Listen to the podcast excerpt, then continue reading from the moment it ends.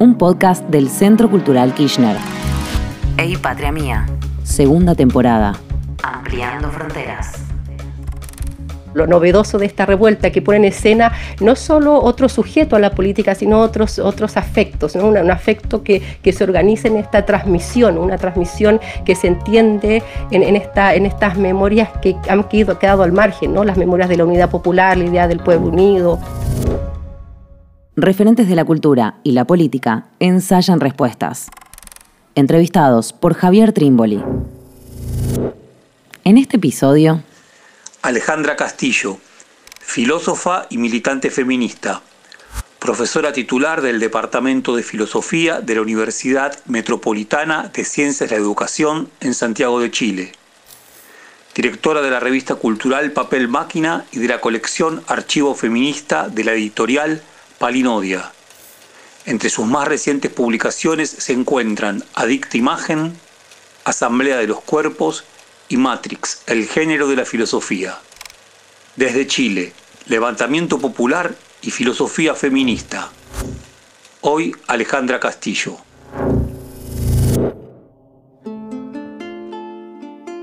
Bueno, la verdad, si ha habido algo así como una patria en en lo que tú me, me preguntas en relación a, a, mi experiencia, bueno, yo nací y me crié en dictadura hasta alrededor de los 14, años, ¿no? Entonces allí ya el concepto de patria está vinculado a un orden militar, un orden que se vincula a cierto orden patriarcal, no, no, no lo desligo de, de, esa, de esa matriz, ¿no? una matriz masculina para entender lo que, lo que se entiende por patria. Cuando siento ¿no? que hay una transformación de ese orden, de ese orden y patria, ¿no? que también es el lema de, de, la, de la, fuerza policial acá, acá en Chile, es eh, el, cuando se celebra la, el plebiscito del, del 5 de octubre de 19 1988 cuando se, se pone fin a la dictadura, ¿no? Entonces allí esa, ese sentimiento, ¿no? Un sentimiento de, de, ser parte de, es un sentimiento que de alguna manera se organiza en la sustracción de aquella patria que se describía en, ese orden eh, masculino, ¿no? En esa república masculina, en esa sustracción que se da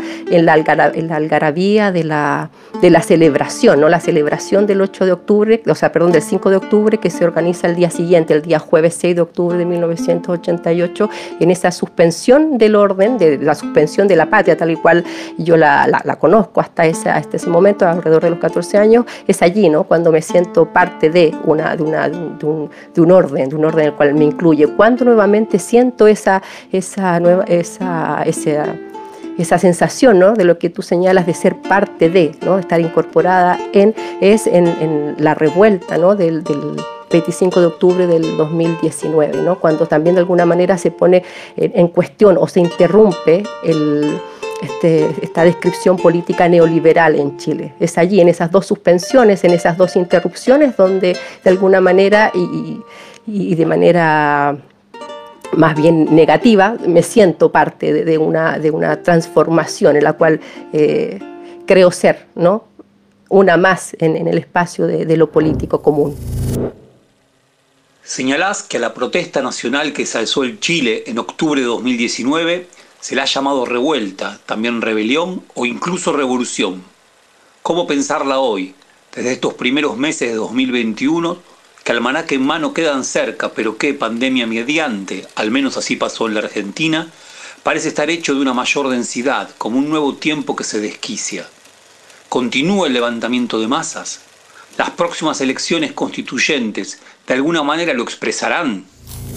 Bueno, el tiempo de la pandemia es un tiempo que detiene, ¿no? Distinto al, que señalaba recién, ese tiempo de la interrupción, que es un tiempo que, genera una apertura, ¿no? la, apertura de, una, de, una, transformación. La detención de la pandemia no es una apertura a una transformación, sino que es una detención que pone en escena o remarca ¿no? los, los líneas, las líneas de un diseño político eh, o las líneas del diseño político dominante. ¿no? La pandemia, más que interrumpir, pone en evidencia las líneas con las cuales se constituye el orden dominante. Una de esas líneas tiene que ver con la configuración de lo público y lo privado, marcando claramente un, un orden heteronormado y también estableciendo una un, orden quieto entre el tránsito de lo público o de lo privado a lo público, ¿no? Y en ese contexto un, proceso constituyente que necesita mucho tránsito, ¿no? Desde lo público a lo privado, de, mucha, de mucho encuentro, se ve de alguna manera eh,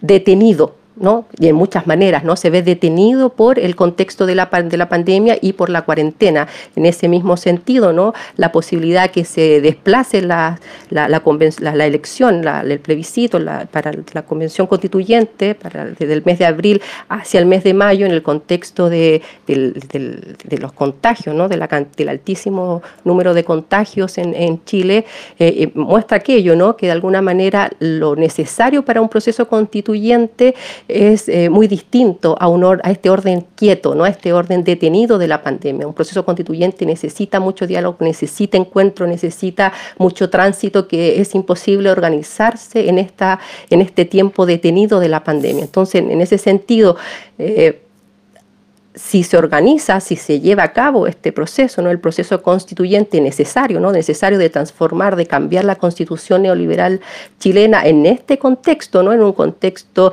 de cuarentena y que también nosotros hemos venido eh, sufriendo, ¿no? un contexto de toques de queda desde el año pasado. La pregunta que, me, queda ¿no? es eh, que de qué manera se rompe con el diseño neoliberal que se han venido estableciendo las políticas y las elecciones en Chile los últimos 30 años, que era un poco la exigencia, ¿no? La exigencia de la protesta del, 25 de octubre del 2019 es una, una, protesta contra el neoliberalismo, pero también contra el diseño neoliberal de la política de los últimos gobiernos, de los últimos 30 años. Entonces, de alguna manera, repetir en este contexto un proceso constituyente, como el necesario que, se debe llevar a cabo en Chile, de alguna manera y, en alguna zona, ¿no? insistiría en ese diseño, ¿no? en un diseño electoral fallido.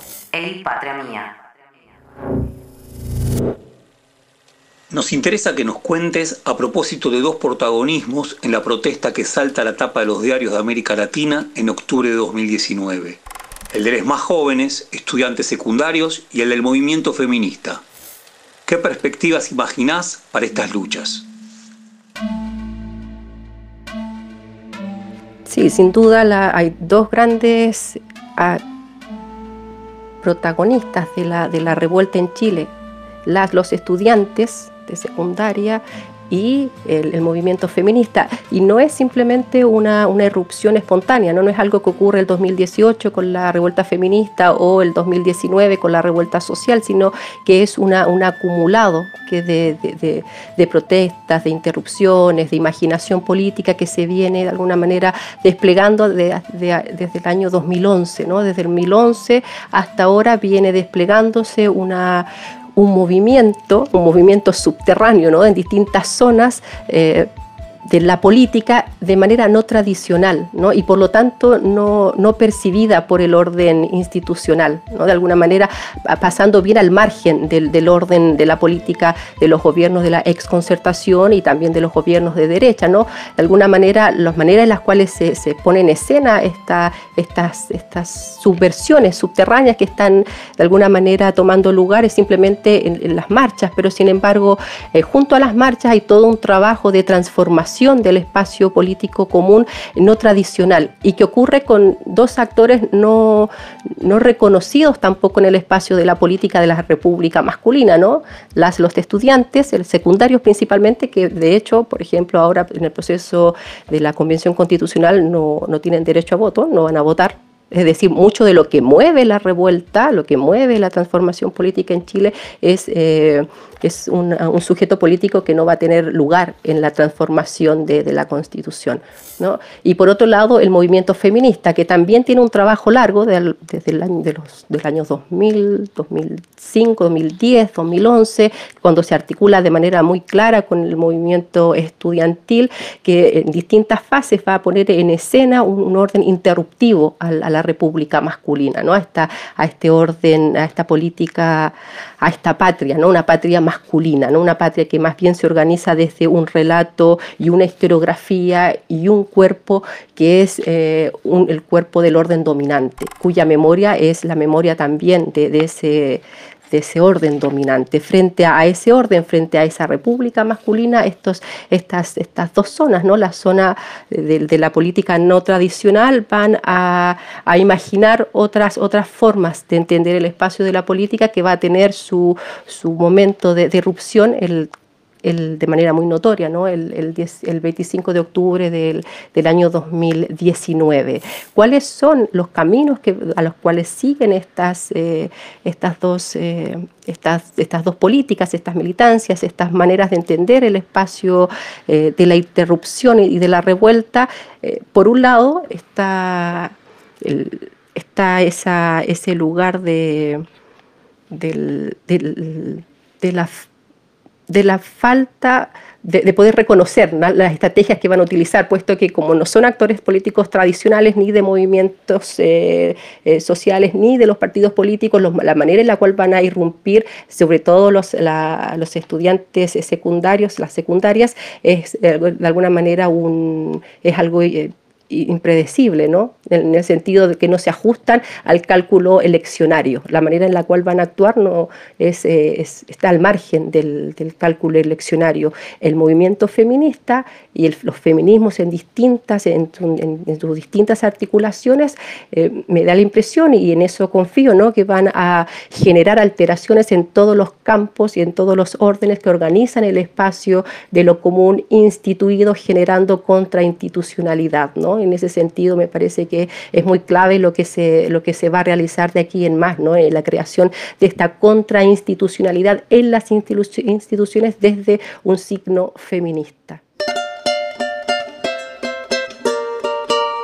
América Latina, un espejo indispensable.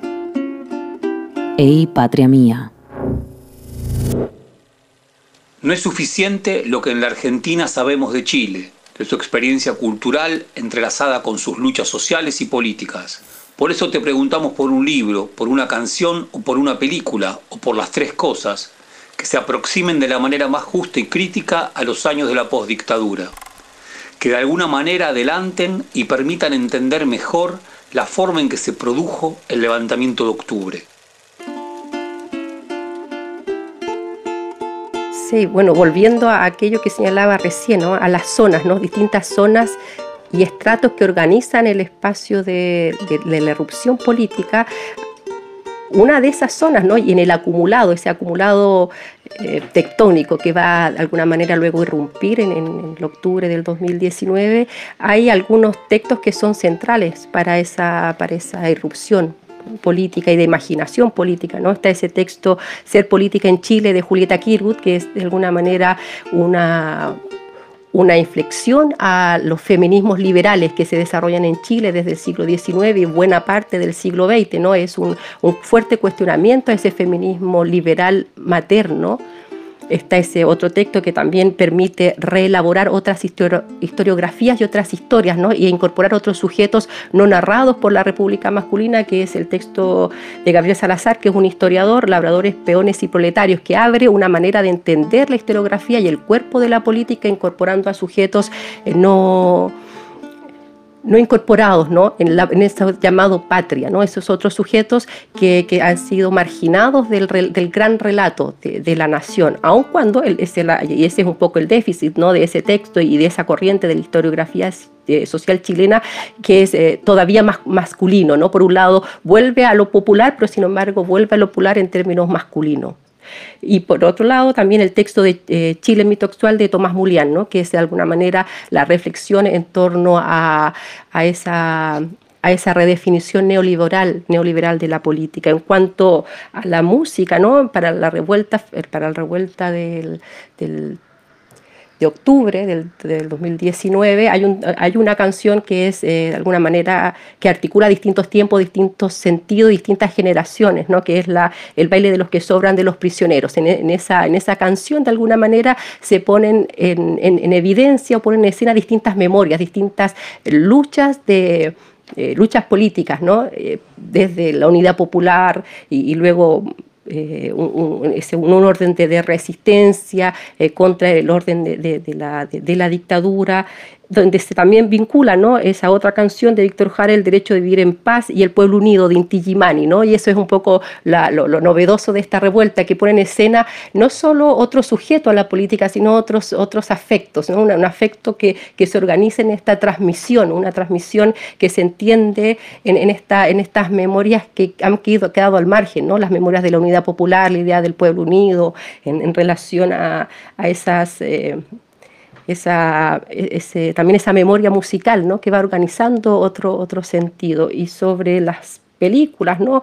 creo que parte de la filmografía de la postdictadura tiene un lugar importante aquellas películas que son capaces de organizar la memoria, la memoria de la unidad popular, del golpe desde una mirada y un costado de lo cotidiano. Por ejemplo, esta esa película de Andrés Wood del 2004, Machuca, que pone en escena también un, momento importante, que es el problema de la, de la educación. Parte de la revuelta tiene ese, ese clivaje, ¿no? El, el, problema de la educación de clases en Chile. Es la expresión del neoliberalismo en una organización de un orden político que es segregado y se segrega desde el orden de, desde cuando se ingresa a la escuela, ¿no? Ya de ingresar a la escuela es un orden segregado y los, los lugares a los cuales se accede, dependiendo de ese diseño neoliberal, de alguna manera ya está prefijado por ese, por, ese, por el propio orden. ¿no? Y esa película Machuca, aun cuando es una película sobre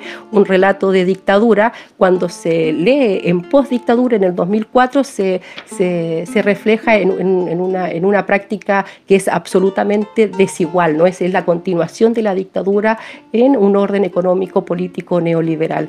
Y también creo que es importante dos series series que se pasaron por, por televisión abierta, ¿no? no solo las películas, sino que también las series, que es una que es Los 80, y otra es eh, Los archivos del cardenal, que de igual modo que Machuca vuelven a, ese momento de, la unidad popular, vuelven a la dictadura, pero en postdictadura, ¿no? Y de alguna manera vinculan esas dos memorias y esos dos tiempos, cómo la postdictadura continúa de otro modo ese orden de violencia de, de la dictadura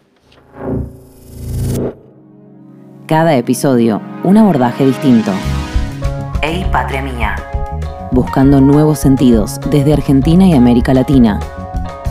En los canales digitales del Centro Cultural Kirchner.